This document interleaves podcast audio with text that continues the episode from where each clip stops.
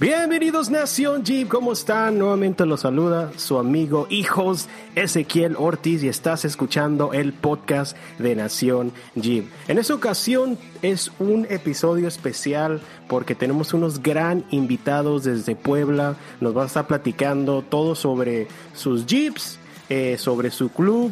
Y les tengo una sorpresa, más adelantito vamos a estar haciendo como un tipo trivia, que tanto se conocen, son amigos, eh, de muchos tiempos y quiero saber qué tanto se conocen. Les voy a estar haciendo preguntas, claro, relacionadas al 4x4 y otras cosas. Así que vamos a iniciar, gente, con el episodio 24 de Nación Jeep. Ahora sí vamos a presentar, ¿qué tal a Roberto? ¿Cómo estás? Omar, si se pueden presentar eh, nombres, de dónde son y toda la onda. Bueno, ¿qué tal? Eh, yo soy Roberto, soy originario de la ciudad de Córdoba, Veracruz, pero pues actualmente vivo, pues, con mi amigo Mar en, Puebla. Y pues eh, yo actualmente tengo un Jeep JK 2014 modelo Willis de Wheeler, Willis Wheeler.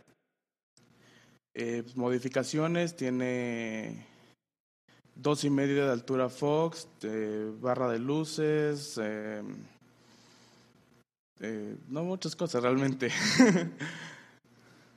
sí, en general eso es. No se ha hecho mucho, que digamos. A ver, ahora vamos a presentarle a Omar. ¿Qué tal, Omar? ¿Cómo estás? A ver si nos puedes platicar sobre tu Jeep, las modificaciones que le has hecho. Hola, ¿qué tal, amigos? Pues mi nombre es Omar Mar. Este, también soy originario de la ciudad de Córdoba y actualmente vivo en Puebla con, pues, con mi buen amigo Silly. Este, soy dueño de un Jeep TJ Rubicon que pues trae realmente pocas eh, modificaciones, un winch, eh, un lift de dos pulgadas y unas, un par de lucecitas. Realmente no es todavía mucho porque pues, no tiene mucho tiempo que lo tengo, pero pues ahí va. Ese es mi Jeep.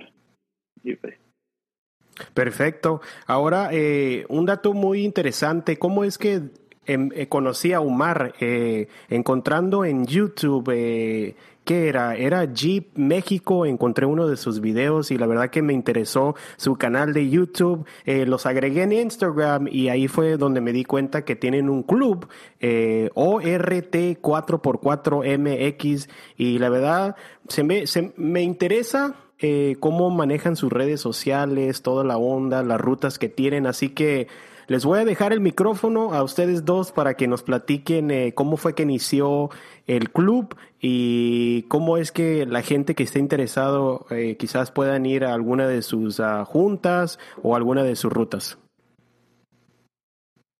Bueno, pues por parte de, de bueno, eh, ORT como tal inició hace exactamente un año y su, su, su fundación empieza primero con las ganas de aprender a hacer off-road y todo el rollo, después de haber ido a nuestra primera ruta juntos, que de hecho fue en el Jeep de Silly, y pues buscando cómo conseguir, bueno, cómo conseguir gente que fuera con nosotros de ruta, fue que se nos ocurrió como de, no estaría mal eh, meternos a algún club o algo así, pero pues no conocíamos a nadie en Puebla no teníamos mucho de, bueno, teníamos poco tiempo en Puebla realmente, como para conocer gente, y pues no estábamos muy metidos en esto del off-road, ¿no? Y pues un día eh, encontré a un individuo enfrente de unos tostitos con el cofre abierto y un Jeep, eh, un CJ, un CJ5, este, que andaba fallando en el carburador o algo así, y me acerqué. Simplemente me acerqué y empezamos a platicar y le dije, oye, te ayudo, y salió que él también estaba interesado en hacer off-road y le dijo, oye, pues mi mejor amigo y yo nos encanta el off-road, ¿por qué no, por qué no intentamos algo? Y justamente ahí fue donde nació ORT, cuando le dije a Silly, ¿sabes qué, Silly? Encontré a esta persona y también quiere hacer off-road y pues estaría chido hacer un club. Y de ahí en adelante fue que empezamos a, a formar esta familia, ORT 4x4MX, que pues en sí sus siglas significan Off-Road Tour 4x4. Este, pero pues en Instagram lo eh, hicimos la cuenta como ORT 4x4MX. Ah, lo que te iba a preguntar, entonces pensé que me había equivocado, ¿es, es ORT 4x4 o OTR 4x4? ORT. Es ORT, ORT. Off-Road Tour 4x4. Ah, Ok, perfecto. Y pues mucho de ese nombre nació porque no queríamos como eh, en, parte, pues, eh, somos un grupo muy joven, la verdad, no tenemos tanto tiempo, no, queríamos rechazar a nadie que nos dijera, no, pues yo quiero jalar contigo, tengo un Racer, no, pues yo quiero jalar contigo que tengo una, una Quattro, no, pues yo quiero jalar contigo, tengo una Raptor. Eh, entonces, cuando, cuando estábamos pensando en el nombre, queríamos incluir a todo tipo de vehículo 4x4 o que, o que pudiera ser off-road. Entonces, pensando en mucho en eso, pues nació la idea esto de Off-Road Tour 4x4. Ok, muy bien, bastante interesante. Ahora, eh, para la gente que esté escuchando este podcast y quizás sea nuevo o tenga esa espinita de empezar a ir a hacer 4x4, eh, ¿nos pueden platicar qué tipo de, de rutas eh, se pueden encontrar en Puebla y sus alrededores? Bueno, en Puebla básicamente podemos encontrar pues ah, desde un poquito de, de roca, de piedra, hasta pues este, tierra, barro y sobre todo pues el Iztaccíhuatl y el Popocatépetl, que bien cuando llueve se vuelven lodazales y cuando está seco son polvaderas. Este, esas son básicamente las rutas más, más comunes, ¿no? que pues son muy, que el, bueno, están muy cerca, Paso de Cortés y así, está bastante cerca de la ciudad de Puebla, entonces podemos entrar por ahí al, al o pues entrar por otros lados, ¿no? Hay muchas, hay muchas entradas para poder andar por todo el Popocatépetl y el todo el Iztaccíhuatl. Ok, y esa ruta que acabas de mencionar, eh, ¿qué, tan, ¿qué nivel de dificultad es del 1 al 10?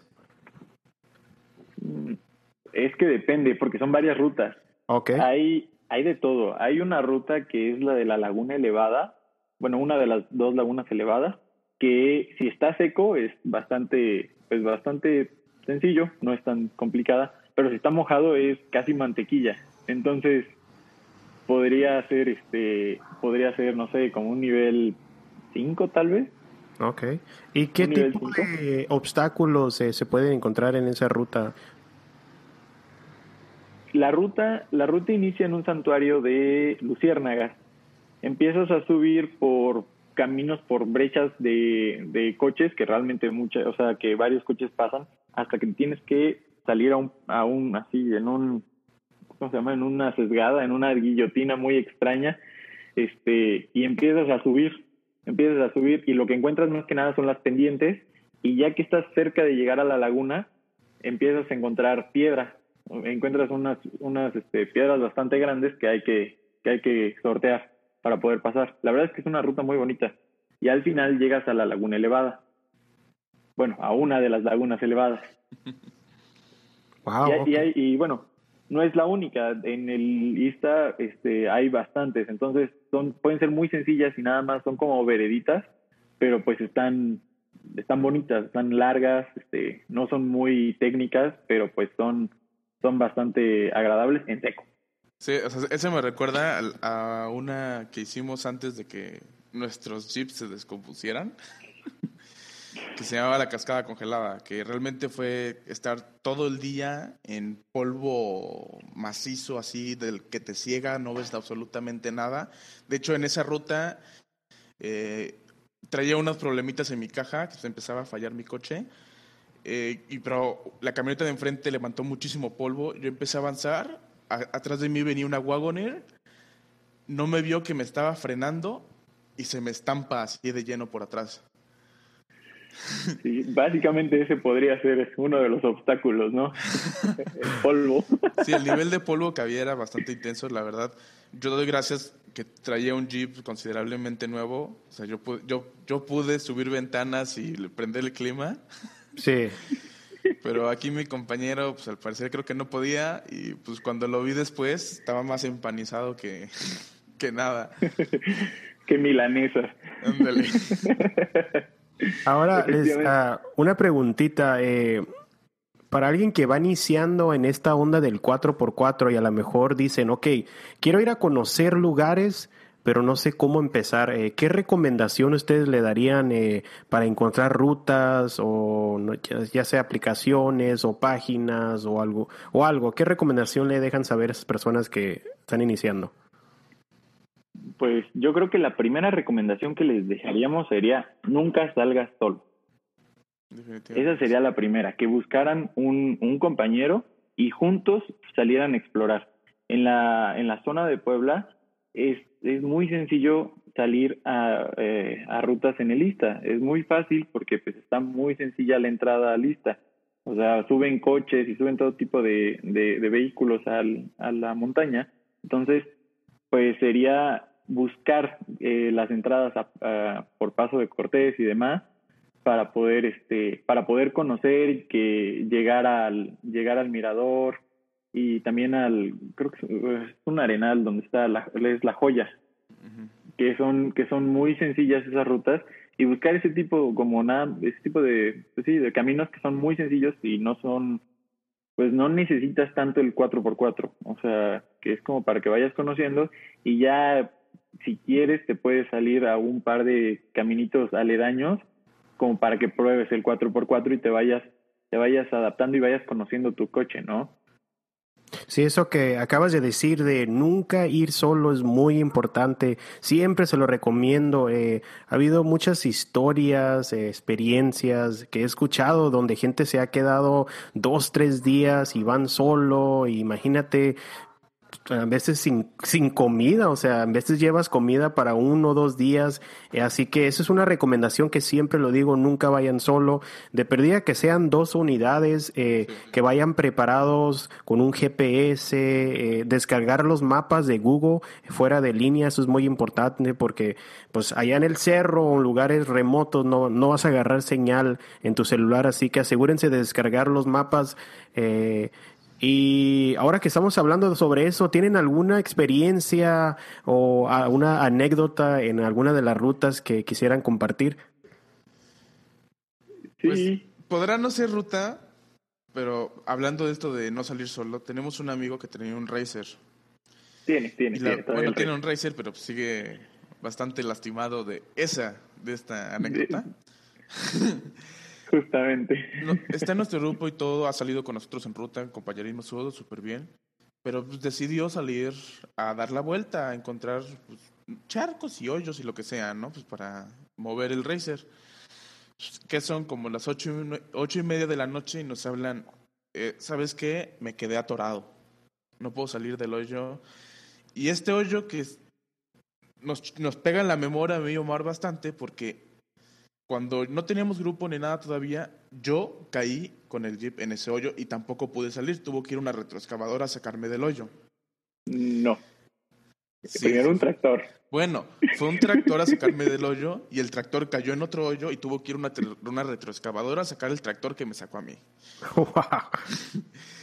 Este hoyo es una, era una zanja bastante profunda y el, el tipo de como era muy sedimentoso, entonces era de eso que que pisas y te hundes. Y para acabarla de tronar, es agüita de caca.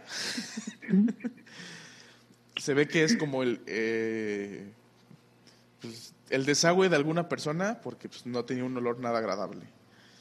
Eh, cuando yo caí, se empezó a llenar mi jeep de, de esa deliciosa agua. lo que causó que le quitara las alfombras por completamente a mi jeep. De hecho, ahorita lo tengo así. Pero bueno, regresando a la historia, eh, el chavo este, ah, este chavo ya iba, iba con nosotros la vez de esa historia. Entonces él me vio y conocía el hoyo. Entonces él se fue solito jugando y pues cayó en el hoyo también con su racer. Nos habla a ocho y media de la noche, no saben qué es, que me quedé aquí atorado y pues todos así como, ¿dónde? ¿Qué onda? ¿Qué onda? No, pues te vamos a ayudar. En ese momento, eh, pues súper poquita gente del grupo, la verdad, o sea, como que tuvo el tiempo y de apoyarnos, fuimos básicamente tres jeeps, el mío, un otro JK color guinda y un, un creo yo era un TJ blanco. Nadie con winch y los tres solo con una slinga. Entonces fuimos ahí y empezamos a pelear y pelear y pelear. No, que saquémoslo para adelante, no salía para adelante, que saquémoslo para atrás, no salía para atrás. Los dos jeeps amarrados en, como en A, así, con la slinga, amarrados al, al racer, jalándolo para atrás, no salía porque el terreno es súper lodoso, no, teníamos nada de tracción. Y pues de eso, pues al menos pudimos llegar a él, pero tuvimos que dejar el racer ahí porque Pues no tuvimos la capacidad para sacarlo. Ya al día siguiente, lo bueno es que ya, ya eh, estamos en WhatsApp en un grupo que es de jiperos de, creemos nosotros que es de toda la República. Eh, ponemos en el grupo, no saben qué es que estamos en esta parte de aquí en Puebla, no tenemos un racer atorado, no lo podemos sacar, ¿quién nos puede echar la mano? Y pues como buenos jiperos, sí hubo gente que salió a ayudarnos. Son un grupo que la verdad queremos mucho, que es de aquí de Puebla también. Eh, se llaman Jeep Fathers y son como algo más arriba que nosotros. como, como jiperos de antaño, son jiperos de antaño. Ok, y precisamente de eso vamos a hablar, de la nueva generación de jiperos. Eh, ahorita en un ratito quiero que me den su opinión. Eh, he notado en YouTube eh, varios influencers que están empezando a comprarse sus jeeps y modificar, pero sí, le continúa con la con la historia que estabas contando. pues sí, lo bueno es que llegaron ellos, llegaron en un YJ rojo que está la verdad muy bien equipado, lo tiene muy, muy bien equipado el señor. Un TJ bonito y un señor en una Gladiator. Y pues ya llegaron y nos empezaron a echar bromas de que vinieron a enterrar el Racer, querían que naciera uno nuevo, ¿qué onda? Y, pues nada, ¿no? o sea, nos echaron la mano, eh, la verdad, súper amables y nos hicieron el paro. Y pues el Racer terminó saliendo, eh, lo terminamos, tuvimos que terminar arrastrándolo porque ambas flechas cardán traseras se rompieron por el, por el esfuerzo que tuvieron en el hoyo. Y esa es la historia. Dos flechas rotas y también el, el, el, ¿cómo se llama? El tumbaburros que traen los Racers. Ah, bueno, es, eso. También, ese también se fue al traste. Y bueno, e-, esa es una de las historias de cuando, de cuando, de cuando han salido solos nuestros amigos o así. Sí, como, como están diciendo, eh, eso es lo que me gusta de la comunidad jeepera, que con un mensaje de texto, una llamada de volada, siempre están dispuestos a ayudarte. Así que eso fue lo que a mí me inició entrar en, toda esta onda, más que amigos, terminan siendo hasta, pues se puede decir familiares, o porque, pues, y que hay una fiesta y te invitan, la reunión del club y para todos los eventos, así que es una pasión muy bonita y de veras que se lo recomiendo para alguien que esté escuchando este podcast y a lo mejor tiene esa curiosidad del, de la comunidad jeepera. Ahora, desafortunadamente, por ciertos clubs, que no voy a decir nombres para, no, pero hay cierta gente que tira basura en las rutas eh, o a lo mejor eh, con los rancheros no se portan de una manera bien, a lo mejor groseramente, se les dicen que no pueden pasar y em, empiezan a abrir camino y no quisiera que por esos clubs toda la, gente que no está en el 4x4 nos vean que todos los jiperos, o todo, no nomás jiperos, los, todos los del 4x4 somos así. Eh, en mi caso, la verdad, yo siempre trato de pues llevar mi bolsa de, para la basura, eh, siempre comunicarme con las personas, ya, ya ir preparado para no llegar así nomás, querer entrar de la nada. Eh, ¿Qué nos pueden platicar sobre ese de aspecto? ¿Tienen alguna experiencia, no tienen que mencionar clubs ni nada, pero que hayan escuchado de que por el WhatsApp, de que, híjole, sabes que este club eh, hizo algo y ya la persona de ese lugar ya nos prohibió todos los 4x4 entrar ahí. Afortunadamente no hemos tenido una mala experiencia en ese aspecto y tampoco hemos sabido así de específicamente tal club hizo algo pero sí, o sea, sí hemos estado pues escuchando sobre todo eso, que a lo mejor jiperos que son muy nuevos, muy, muy nuevos, y no tienen este, pues como idea de cómo es, cómo es que se maneja el respeto en la ruta, que pues vamos, que vas, o sea, vas por la vereda de alguien más, vas por la brecha, el camino que alguien más hizo para, pues para entrar, para su rancho, para su casa, para lo que sea, este, y no les tienen respeto, aceleran, espantan animales y todo ese rollo, eso sí hemos escuchado bastante, incluso hay un mensaje que anda circulando en redes que pues te hace como pensar en, reflexionar un poquito, ¿no?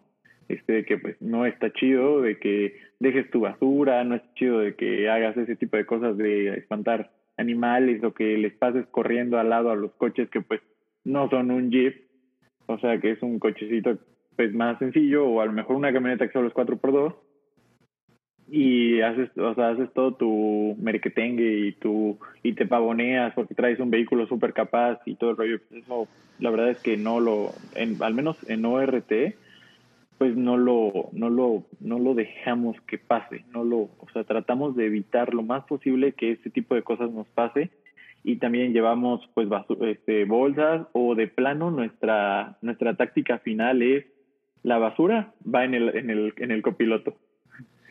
Y simple y sencillamente la aventamos adentro del jeep aunque no traigamos este bolsa y, pero con eso llegando a casa vaciamos toda la basura y la tiramos. No muy bien así que hay que respetar las propiedades de la gente y así para que pues se nos abran más a más terrenos eh, para ir a explorar ya que es algo muy bonito conocer nuevos lugares. Ahora eh, me interesa saber su opinión. Eh, he notado que últimamente ha habido muchos youtubers que están empezando a comprar jeeps, eh, subiendo contenidos. Por mencionar algunos nombres, Manuel Rivera, ¿quién más? Alfredo Valenzuela y entre otros. Y me interesa esa nueva ola de, de youtubers eh, creando contenido del 4x4 y yo sé que esto va a levantar que más gente que a lo mejor no esté tan informado empiecen a querer o más bien quieran empezar a modificar o comprar jeeps. ¿Qué opinan sobre todo eso? Mira, yo sabes que he visto que más o menos, yo digo, le estoy tirando unos 3, 4 años, la gente como que se ha dado cuenta que los jeeps, pues yo digo, los jeeps están de moda. La gente como que se ha dado cuenta, no sé si los jeeps que no se están devaluando tanto como otros coches, que pues mantienen mucho tiempo su valor, que hay Jeeps de hace 20, 30 años que valen todavía lo que un coche nuevo actualmente. Entonces, hay, yo siento que eso va un poco encaminado. Además que pues desde que salió la canción de la Jeepeta, la famosa Jeepeta, pues siento que se puso muy de moda. Es la canción favorita de Omar, ¿verdad? siento que se puso bastante de moda esto de los Jeeps. Además de, pues claro, las nuevas redes sociales como TikTok, que, que también maneja muchos trends de, de nuestros vehículos. Entonces también siento que mucho de esto va encaminado a eso. O sea que por eso pues, ven los, los, los influencers que pues, más que nada son de vehículos, de coches, que comúnmente los estábamos viendo con naves super deportivas y cosas así. Pues ven que el Jeep es un mercado que se puede explotar, valga me suena muy feo, pero se puede conseguir muy buen contenido de, de esto y pues eh, o sea, es algo que yo siento que ellos ven que pueden aprovechar pues para conseguir más views, para conseguir más suscriptores. Yo, yo le voy tirando esto. Además, eh, digo, también por otro lado está chido que la gente se empiece a interesar, ¿no? O sea, que por, que por parte de, de la gente está, que es muy conocida en, pues, o sea, en todos lados, este, estos influencers se empiecen a interesar por estos vehículos porque pues la verdad son es, es padre. Sin embargo, aún no han sido, los influencers no han sido influenciados. este, les, o sea, falta que alguien los, los guíe un poquito mejor en cómo es esto de la de Jeepear, o sea, que no es la Jeep, sino el Jeep. este, y que los y que los empiecen a, a, guiar un poquito para que conozcan más más cómo es esto que es un poquito más un bastante diferente. Aquí no se trata de cuántos caballos traes aquí no se trata de cuánto de cuánto haces de cero a cien o sea no se trata de eso sino se trata de de encontrar una comunidad que hace que hace hermandad con otros hiperos o sea con otras personas. No es nada más este un auto ostentoso y grandote y que que puede ser, que es yo creo que el auto más modificable que existe, o es el vehículo más modificable que existe, este, no se trata de eso, sino que se trata de una comunidad que se apoya, una comunidad que, que va creciendo en conjunto, que va conociendo sus vehículos, cada, o sea, individual, individualmente vas, vas aprendiendo cómo manejar tu vehículo y a la misma vez vas ayudando a alguien que no sabe lo que tú sabes, ¿no? O sea, eh, que eso, o sea, eso sería más que nada lo que nos gustaría, pues, ver y ayudar a que a que otras personas incluyendo la, gente que tiene que tiene bastante bastante cómo se llama bastante seguidores y así este pues sean influenciados también por esto no por este lado de que que es una comunidad de, de hermandad de familia Sí, así es. Y precisamente cuando yo inicié en este proyecto de Nación Jeep, ese fue el propósito. Yo notaba que hace, ¿qué será? Un año eh, casi no había contenido de 4x4 overlanding en español y dije, ¿sabes qué? Hace falta ese, ¿cómo se llama? No quiero decir influencer, pero más bien esa persona que les trate de dar información, que aprendan qué tipo de, de llantas, suspensiones, preguntas comunes que cuando vas iniciando te preguntas, oye, ¿puedo meterle llantas 31 a este Jeep? Hey, ¿qué, ¿qué pasos ocupo poner para meterle llantas 37? ¿Se ocupan bloqueadores? Y preguntas así. Dije, ¿sabes qué? Eh, como decía, había mucha información en inglés muchos influencers en inglés del 4x4 podcast, pero en español no había. Dije, ¿sabes qué? Pues vamos a montar algo y pues ahorita llevamos 23 episodios. Eh, si es la primera vez que estás escuchando este podcast, pues te invito a que vayas a escuchar los episodios anteriores. Tenemos buenas entrevistas. Eh, Waldis, tiene mucha, mucha, ¿cómo se llama? Conocimiento del 4x4, de diferenciales. Eh, Overland X, tenemos a Off-Road Show de Miami. Así que en esos 23, 23 episodios creo que pueden encontrar buena información y eso es lo que vamos a tratar de brindarles en cada episodio para que aprendan algo nuevo. Ahora les voy a preguntar... Eh, si tuvieran la oportunidad de armar su Jeep ideal, ¿cómo sería? ¿Qué, le pusieran? Si dijeran, ¿sabes qué? Silly, Omar, todo con patrocinios, no se preocupen, no tienen que usted poner ni nada de su bolsillo. ¿Cuál sería su Jeep ideal? ¿Modelo, eh, llantas, suspensión, diferenciales, no sé? Pregunta complicada de responder. Yo Pienso que nunca, esto nunca se termina, ¿verdad, Silly? Siempre uno lo modifica y después ya miras otra nueva suspensión y amortiguadores y es un cuento de nunca acabar, pero si tú dijeras una varita mágica, ¡pum! Este es mi Jeep ideal. En estos momentos yo creo que yo me quedaría con William, la verdad, ya, eh, William se llama mi Jeep, ya le tengo pues, un cariño, ya tiene su propio nombre, ya ya es un, un vehículo, es, mi Jeep y se acabó, ¿no? Yo me quedaría con él, definitivamente le cambiaría los diferenciales, si no es que le eh, dan a 44 o dan a 60 ya para montarle llantas masivas. Yo creo que sí me iría por unas Maxis Trepador, eh, entre 37 y 40. Eh, no sé qué tanto, la verdad, yo soy una persona bastante alta, pero aún así siento que mi vehículo me gustaría de mi altura o un poquito más. Yo mido 1,93. Entonces, ahorita tengo dos y media de altura, tal vez sí le metería cuatro o cinco pulgadas de altura, no sé si un poquito o más. Eh, me gustaría bastante eh, quitarle los, los espaciadores y alargar los ejes para que sea la fuerza de esos mismos. Eh, me encantan los Rhino Rims soy fanático de esos rines que parecen super militares. Y eh, hay esto que me nació no hace mucho, que lo vi, que lo tiene un chavo, creo que es de allá de Estados Unidos, que volvió su Willis, igual un Willis verde, como pickup. Y me gusta mucho ese estilo, como una pickup súper reducida o sea, transformar la parte trasera, mover el, tubular trasero, hacerlo como una cabina recortada y ah. toda la parte de atrás donde están los asientos traseros, hacerlo como una batea.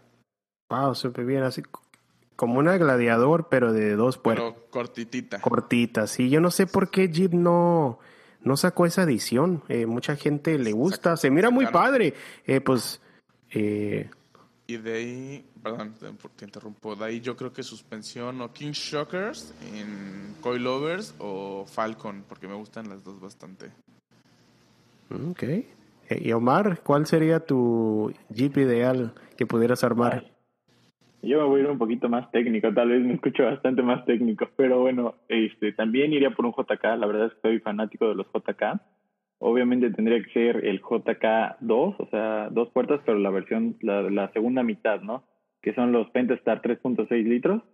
Este, de los 2017 por ahí. Este, y sería dos puertas y lo prepararía muy crowd, muy rock crowd. Sería este un transfer Atlas serían llantas 40 o 42, un lift de 4, 4 pulgadas y media, este, con airshocks de preferencia, si no, o sea, si no es un lift nada más serían airshocks, este, y pues bumpers cortitos y alargar, alargar este ejes con danas, este, danas 60, high pinion, con bloqueos ARB, definitivamente bloqueos de aire, este, y pues prepararlo muy crawl, o sea, sería bastante, sería para, para hacer puro rock crawling. Así sería mi Jeep ideal. No, bastante interesante. Eh, como estamos hablando de, como Silly mencionó de una troca, eh, ¿qué opinan su opinión de la Jeep Gladiador? ¿Para qué tipo de personas recomendarían una Jeep Gladiador? ¿Y qué, qué ven, qué, qué ventajas y desventajas tiene un gladiador a la hora de hacer 4x4? Bueno. Pues, Omar. Sí, ok. Yo lo recomendaría para alguien que quiera hacer overland bastante con, bueno, con buen nivel, pero sin ser muy extremo, porque es un vehículo muy largo, tiene mucho wheelbase, entonces no, o sea, le cuesta mucho trabajo, hay que hacer, hay que levantarlo demasiado para que puedas pasar por, por todos lados sin pegar, ¿no? sin embancarte.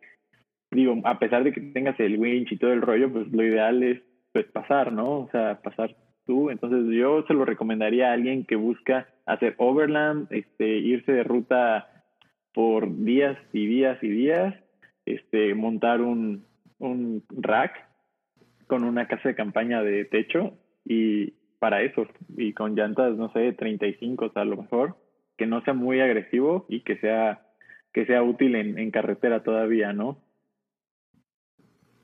En el episodio 23 eh, mencioné sobre la Jeep Gladiador que ya por fin van a sacar la edición 3.0 diésel. Eh, ¿Qué opina Silly? ¿Qué opina sobre un motor diésel? Fíjate que eh, cuando me preguntaste lo del Jeep soñado, se me olvidó mencionar eso. Eh, a, mí me gustaría mucho montarle un turbodiesel a, a mi Jeep. Entonces, eh, más que nada por lo del 3.0 que salió con una increíble cantidad de torque, que pues en esto de la jeepeada de los caballos pues, realmente no importan tanto, sino es que es el torque. A mí me gustó muchísimo la idea. es incierto si va a llegar aquí a México. A mí me gustaría mucho verlo acá en México, porque siento que podría llegar a bastante gente que le gusta mucho esto de la jipeada porque pues, es un motor muy, muy capaz. Y pues sí, o sea, a mí se me hace muy interesante. Yo sí me compraría un Jeep Diesel. El Diesel para mí, como mi familia trabaja en esto del transporte y cosas así, pues yo, yo me lo he vivido siempre entre vehículos diésel. Entonces a mí me gusta bastante y estoy muy acostumbrado a ello. Entonces a, a mí me interesa mucho lo del diésel. Tío Mar, ¿qué opinas sobre un 3.0 diésel en un gladiador? Sería una magnífica idea y sería magnífico, sería impresionante que llegara a México ese motor. La verdad es que, así tal cual como lo dijo Silly, pues en esto de la jipeada lo que te importa es el torque, ¿no? No, no cuántos caballos haces, sino qué tan, sino qué tan duro los haces. Entonces, pues eh, la oportunidad de tener un, motor con esa capacidad, con esa fuerza, eh, sería la verdad grandioso, aparte de que en gasolina sería un consumo menor, digo, comparándolo. Este, y sí, no, yo, yo sé, yo sí, yo sí compraría un, un Gladiator Diesel si tuviera la oportunidad. Sí, eso que mencionaste, es actualmente el, el diésel en el de dos, es de dos, cuatro puertas, eh, según eso te daba un millaje de 22 millas por galón en la calle y 27 millas en la carretera. Así que para un Jeep bastante bien. Eso sí, stock, una vez ya modificándolo, pues sabemos que eso reduce, pero yo siempre lo he dicho que el jeepero que se queje de que, ay, no, mi, mi jeep me da bien poquitos millajes, pues eso es parte, ni modo, eso es parte, no, no es un Prius, es un jeep levantado con llantas y para divertirse. Exactamente. Sí, totalmente de acuerdo, totalmente de acuerdo. Para eso es y la verdad es que pues en el tema del deporte motor y todo lo que tiene que ver con coches, pues ya fijarte mucho en el en cuánto consume, pues ya no es nada rentable.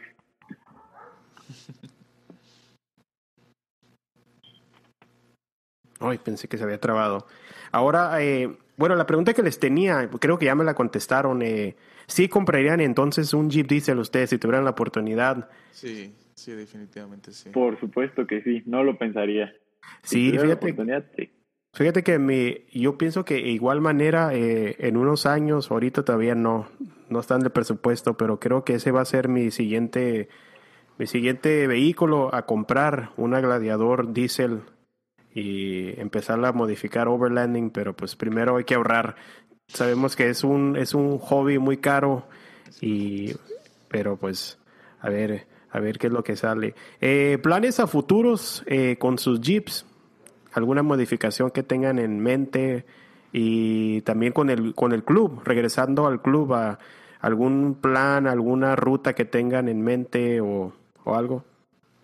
Pues la ruta más próxima que tenemos planeada bien, un evento más o menos bien aquí en...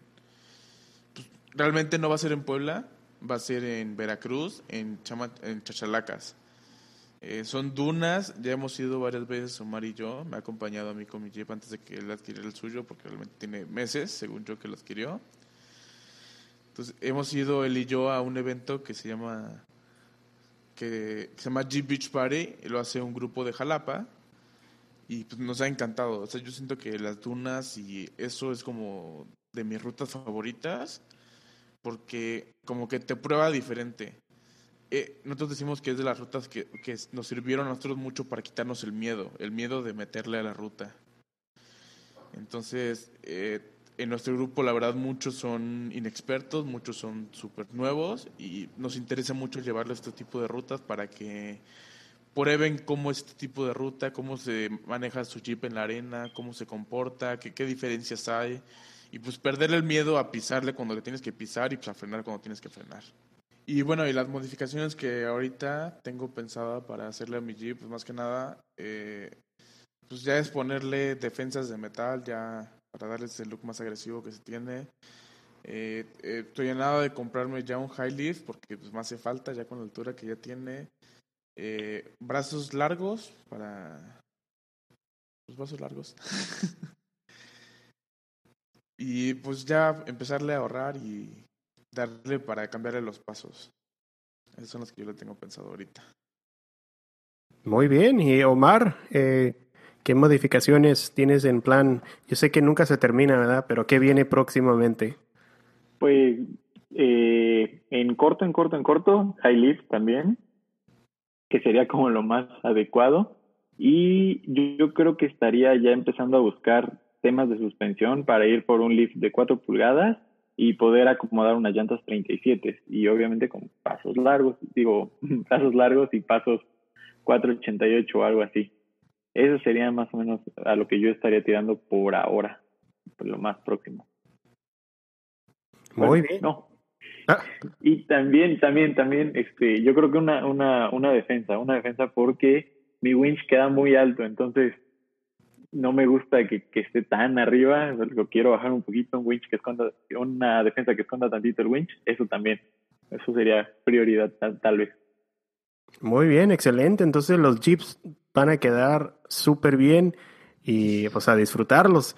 Eh, ahora vamos, antes de entrar al último segmento, eh, hoy en la mañana eh, subí en Instagram, por cierto, si no nos siguen en Instagram, los invito a que nos sigan en Nación Jeep.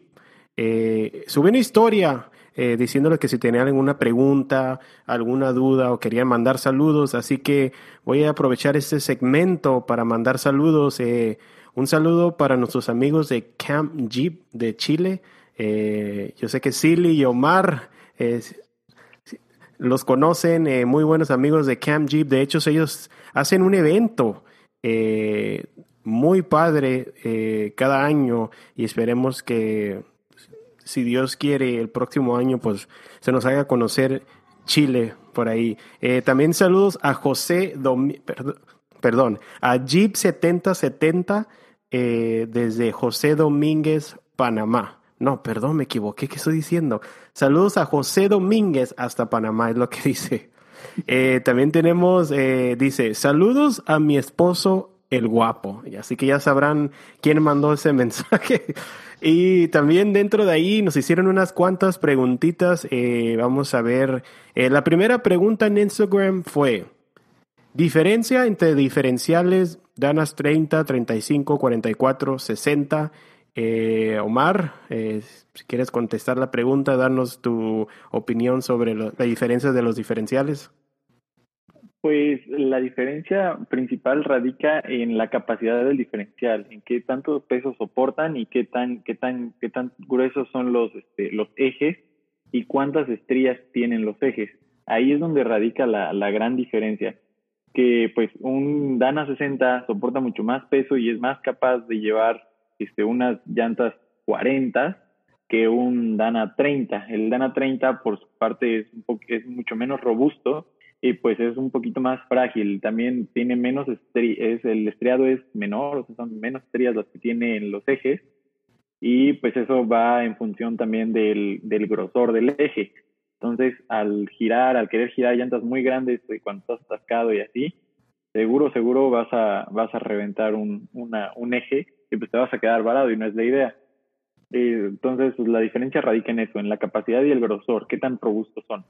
Un Dana, un Dana 30 es, es, este, es como, digamos, lo más stock, Dana 30 y 35, y de ahí los Dana 44 ya son más robustos y más capaces, pero si vas a hacer crawling o algo así, pues es mejor un Dana 60 por mucho, que es bastante más, más, este, más robusto y también varía en el tema de que si son flotantes o semiflotantes y esas cosas que ya son un poquito más un poquito más técnicas y a lo mejor se, escuchan un poco aburridas pero pero eventualmente tienes que llegar a esos a esos este, a esos temas para poder decidir qué le va más al estilo que tú quieres darle no entonces pues ya depende bastante. Digo si no vas demasiado extremo con danas 44 y si son diferenciales de JK a lo mejor metes un kit para hacerlo full flotante y tienes para dar y regalar. Sí, me parece muy bien tu respuesta. Eh, de hecho, mucha gente también cuando va iniciando en esto eh, piensa que por el hecho de tener un Jeep eh, con, no sé, Dana 35, que le pueden meter llantas 37, 40, como si nada, que porque se ven muy bonitos, pero todos sabemos que no, o sea, hay, hay, está la manera adecuada para evitar que quebres ahí al medio ruta. Eh, de hecho, mira, yo como lo veo, en, un JL, o bueno, JL, eh, Dana 35, yo pienso que 33 sería lo ideal. Ya 35, eh, a lo mejor si lo vas a utilizar no tanto para piedras eh, en la calle, estaría bien, pero ya más de allá, eh, estoy hablando de un Sport o un Sahara, eh, ya querer brincar a 37, pues ya requiere cambiarle los, los pasos, ya modificar más, más cosas, así que para que tengan en mente que no porque es un Jeep, lo puedes hacer con llantas 40 y te va a funcionar bien, que digo, mucha gente comete ese error o a veces hasta le ponen rines enormes, 20, 22, pero bueno, cada quien hace lo que quiera con su dinero, pero al final está la manera adecuada de hacer el proceso y como Omar acaba de decir, esas son las diferencias entre el Dana 30, 35, 44, 60. Ahora todos sabemos que el Dana 60, pues es casi imposible romper un Dana 60. Eh, si lo tuyo es el rock crawler, piedras, y tienes la lana para un Dana 60 porque están carísimos. Eh, me he puesto a investigar, estás hablando de casi 10 mil dólares por cada diferencial, un Dana 60. Así que pues estás hablando de 15, 20 mil dólares, si no es que más por un Dana 60, pero digo, todos queremos llegar a un Dana 60, pero hay que considerar eso de, de pues asegurarse de que hagas las cosas bien para evitar que en la ruta te quedes ahí tirado. Y sobre todo también, ¿no? Que depende mucho de a qué vas. O sea, si vas así muy extremo, sí, no hay de otra. Dana 60, ¿no? Sí. Pero, pues, o sea, sí tienes que pensar bien a qué estilo vas a enfocar tu, tu vehículo, porque no puede ser todos los estilos yendo así muy extremo en llantas y en diferenciales. Correcto. Pesan también los diferenciales, ¿no? Y pues a lo mejor tengas que hacer cambios de motor, swap, V8 o algo así. Entonces, pues tienes que considerar muy bien. Y si no, pues con Dana 60 y solamente vas a ir al, a, no sé, al rancho de tu abuelito a, a, a pasear tantito, pues vas a estar muy sobrado. Sí. No, muy bien. Entonces eh, vamos a entrar al último segmento eh, de nombre. Le puse el test de la amistad. Eh, tengo varias preguntas que les voy a estar contestando y quiero que Omar me conteste para ver qué tanto conoce a Silly e igual manera Silly qué tanto conoces a Omar. Muy fácil, preguntas sencillas, así que vamos a darle. Primera pregunta va a ser para Silly. Eh, ¿Tú qué, qué piensas? ¿Que Omar prefiere llantas mud terrain o all terrain? Yo creo que él, él prefiere mud terrain. ¿Es, A es- ver, Omar. correcto? Sí, sí, sí, sí, sí, es totalmente correcto. Totalmente correcto. Ok. Mud terrain. Bien, ok. Ay, qué nervios. Ahora voy yo, ¿no? Ok, ahora, pregunta para Omar. Eh. ¿Tú qué crees que Silly prefiere overland, rock crawling o eh, lodo? Tienes tres Ah, está segundos para contestar la pregunta. No, no es cierto. No. Yo creo que Silly le gusta un poco de todo, pero tal vez se inclinaría más por Overland. Es que sí me gusta un poco de todo. sí. Me gusta mucho jugar en todo tipo de terreno. Overland en su mayoría pues sí refleja eso, o sea, que puedes ir un poquito de todo, ir a acampar, pasártela, rutas largas, lo que sea. Sí me gusta mucho los pas o sea, pasos complicados, que hagan mucho juego de suspensión y todo eso. El, yo sé que en el crawler haces muchísimo eso. Pero sí, yo creo que sí está más o menos en lo correcto, que me- yo creo que sí me iría más hacia el overlanding. Pero sí me gusta todo hacer. Ok. Ahora, Uf, pregunta. Eh, Silly, ¿tú qué crees? ¿Que Omar prefiere un JK, JL o un JT? Un JK. Ya nos lo dijo anteriormente. Ah, sí, cierto. Pero de- desde antes que lo dejara yo sé, porque pues, o sea, pasamos la verdad mucho tiempo juntos y pues, más que nada quiero rutear con el mío y le gusta más el JK. JK. Yo tengo JK. sí, Sí. sí, totalmente de acuerdo. Me Se gusta más enamoró el conmigo del JK. JK. Se enamoró conmigo del JK. Eh, Si sí. tuviera la oportunidad, Ajá. pondría un JK con los nuevos diferenciales que está sacando ahorita los JL. Danas 44 que están, Sí. están un poquito más nice. Sí, ok.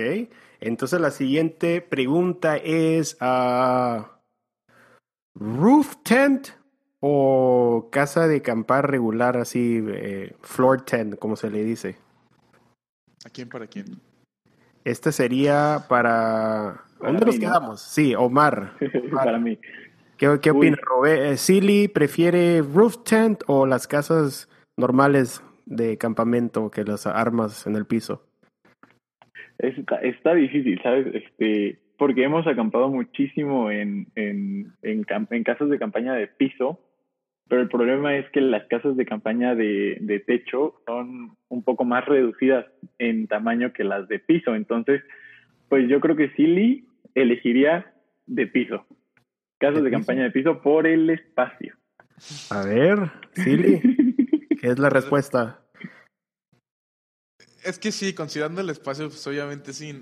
La verdad, nunca me he subido o he entrado a una roof stand, o sea, una casa de, de campaña en el techo de los jeeps. No sabría decirte pues, qué espacios tenga. Yo a mi jeep sí me gustaría en algún momento, en algún momento lejano, ponerle una de esas. Pero pues en el momento y a lo que hemos vivido, pues sí, la, casa de campaña normal, de piso. Aparte que pues así sé que si me bajo no me rompo la cara bajándome de la casa de campaña. Así nomás algo y ahí está todo, ¿no? ok, siguiente pregunta. Ahora es para Silly. Eh, ¿Tú qué crees? ¿Que Omar prefiere la parrilla original o la de Angry? Que últimamente la he mirado bastante en los Jeeps. Uy, qué difícil. Qué difícil.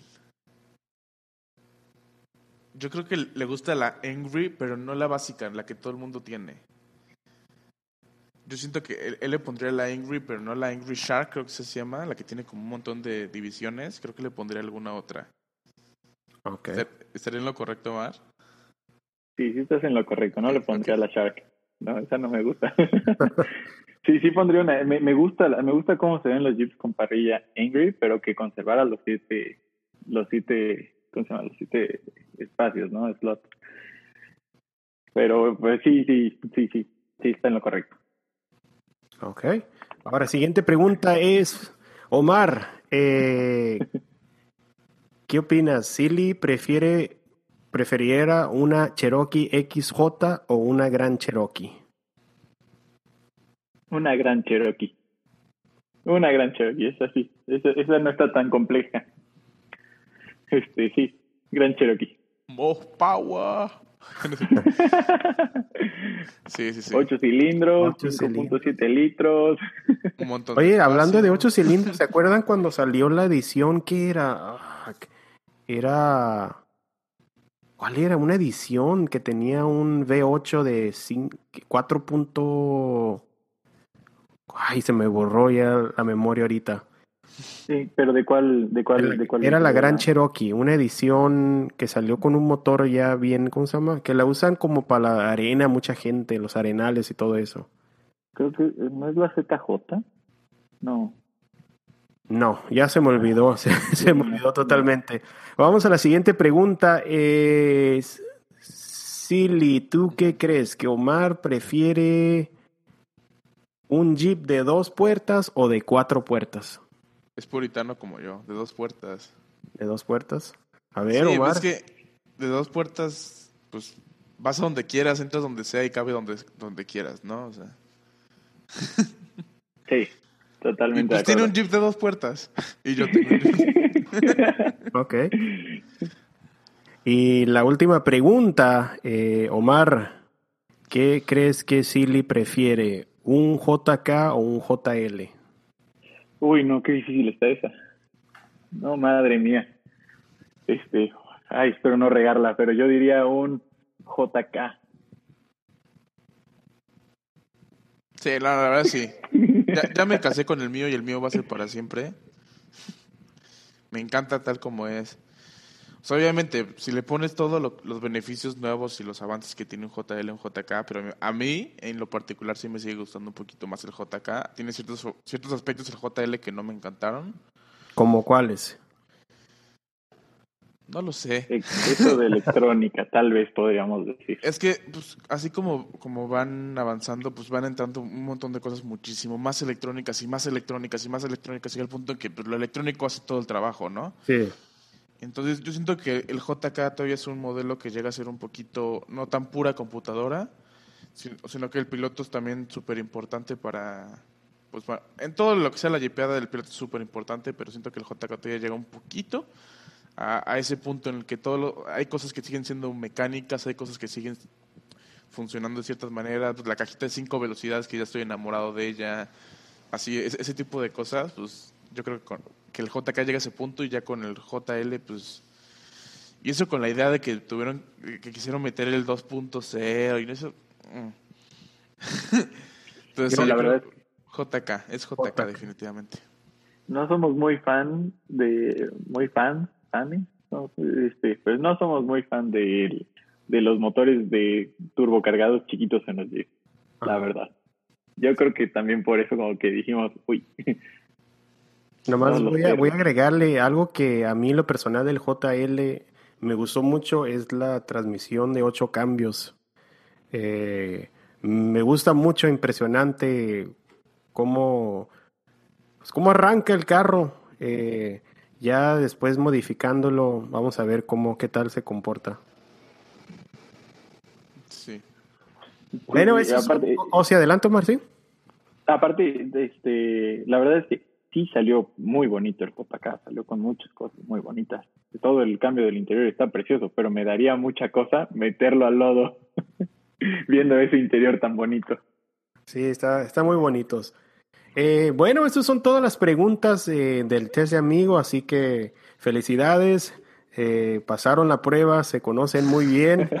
Eh, ahora sí, vamos ya en el último segmento, ya vamos a terminar el episodio. Eh, redes sociales, si nos pueden dejar sus redes sociales, eh, YouTube, canal de YouTube, eh, cómo se pueden contactar con ustedes si están interesados en asistir a alguna junta o a lo mejor ir a alguna de sus rutas.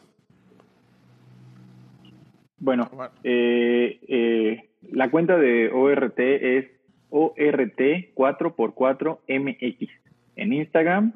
En Facebook nos encuentran como ORT a la cuarta, así como aquí en las camisas, que no sé si, si vayan a verse en algún momento. Este, y en YouTube, eh, bueno, mi canal es Omar Mar, así tal cual, de hecho así me llamo. Omar Ese es mi nombre. Y, ajá, bueno, ese es, mi Instagram. Omar.mar-bajo. Ese es mi Instagram. Y mi, mi, mi canal de YouTube es Omar Mar. Pueden buscarme y usualmente sacamos rutas ahí de, de ORT y nos pueden buscar, nos pueden contactar directamente por Instagram. Siempre estamos dispuestos a recibir gente nueva de copilotos y todo el rollo y también estamos encantados de acompañar a las rutas de la gente de los demás este, de las demás personas y gustosos de participar en cualquier evento que nos inviten gustosos totalmente Y pues en mi caso, eh, en, en Instagram me pueden eh, encontrar, pues es el- realmente es el Instagram de mi Jeep. Me dediqué a hacerle un Instagram a mi Jeep eh, como at William de Willis. Así, William de Willis. Y mi cuenta privada pues ya es eh. Y sí, ahí me pueden encontrar de ambas maneras. Sigan a William de Willis, está más chido.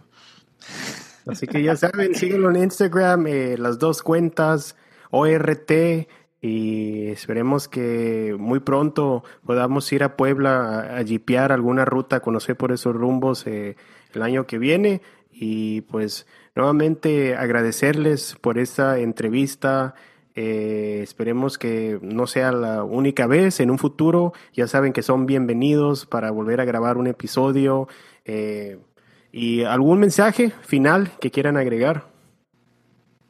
pues por ahora primero darte las gracias por la invitación en verdad es un honor y un verdadero placer estar aquí conocerte platicar que hemos estado platicando por un par de días ya este conociéndonos un poquito y, y darnos la oportunidad de de, de, pues, llegar a, a toda esta comunidad a través de tu podcast Ah, muchas gracias también a ustedes. Eh, como lo vuelvo a decir, que ese es el propósito de este podcast, abrir las puertas, eh, crecer más en la comunidad en español, que más gente se entere de este bonito hobby, pasatiempo y pues gracias, gracias a, a ustedes. Eh, Silly, ¿algún mensaje final? Pues también, ah, igual, o sea, con Marcia, agradecerte, pues darnos chance de, de platicar contigo y pues como comentabas, eh, si alguna vez nos, o sea, ven el, el, logo RT4 en Puebla y les interesa, es- o sea, nos pueden hablar, nos pueden tocar, nos pueden avisar, nos pueden, lo que sea, nos vamos a parar, o sea, encantados de ayudarlos en lo que necesiten, si quieren entrar al grupo, pues, si quieren directamente hablando con nosotros también se puede. Y pues comentarte que ahí tenemos un, un proyectito con unos amigos, con nuestros amigos chilenos y unos amigos de Colombia, de Colombia, que pues espero futuramente poder también platicarlo aquí también contigo. Ok, perfecto. Eh, pues muchas gracias. eh, estamos en contacto y nos escuchamos en el siguiente episodio. no olviden seguir este podcast Ahí es está. la ley Omar acaba de decirlo, Nación Jeep, Apple Podcast, Spotify, Google Podcast y YouTube. ¿Te gustaría participar en un segmento del podcast? eres más que bienvenido para que nos vengas a contar tu historia. Yo sé a ti, Jeepero, te ha pasado alguna historia, quizás te quedaste atorado, te quedaste atrapado, una historia, se te tronó el motor, no sé lo que sea. Me interesa saber tu historia para ponerlo aquí en el podcast. Nos puedes mandar un mensaje a nuestro Instagram, Nación Jeeps con S, o igual manera mándanos un correo electrónico a Nación Jeeps con S arroba gmail.com. Yo quiero escuchar tu historia